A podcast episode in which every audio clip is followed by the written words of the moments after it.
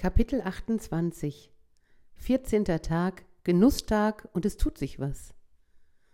Oh Mann, ich bemerke schon eine Veränderung. Nicht nur, dass der Bauch weniger wird, sondern auch eine Veränderung beim Essen. Zuerst einmal der Bauch. Meine eine Hose, die ich nur mit großer Anstrengung, Einatmen und Luft anhalten, knapp zubekomme, wobei sie nach dem Ausatmen wieder aufplatzt, bekomme ich jetzt zu und kann damit herumlaufen. Ja, okay, wenn ich mich hinsetze, dann platzt sie wieder auf.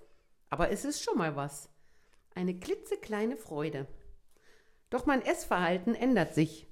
Jetzt, nachdem ich sechs Tage lang von Chicken Wings, Pizza, Burger und Süßigkeiten und das nicht zu knapp gelebt habe, fange ich plötzlich an, darüber nachzudenken, dass ein Salat vor dem abendlichen Süßigkeiten doch besser für mich wäre. Was ist das denn?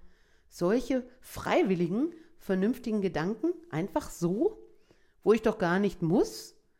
Ich bin beeindruckt und erstaunt zugleich. Werde ich vielleicht irgendwann mal zu einem normalen Essverhalten kommen? Mit normal meine ich das Essverhalten von Schlanken. Diese mir unbekannte Eigenschaft von Menschen, die so viel essen, bis sie satt sind und die Schluss machen nach ein bis zwei Riegeln Schokolade, weil ihnen ihr Körper sagt, dass es genug ist. Und dann denken sie erst einmal vier bis fünf Stunden nicht mehr ans Essen, bis irgendwann ihr Magen wieder knurrt. Ich bin guter Hoffnung. Nein, natürlich nicht so, wäre ich doch ein bisschen zu alt zu. Wer will schon eine Oma als Mama? Und habe ein wenig schlanke Luft geschnuppert.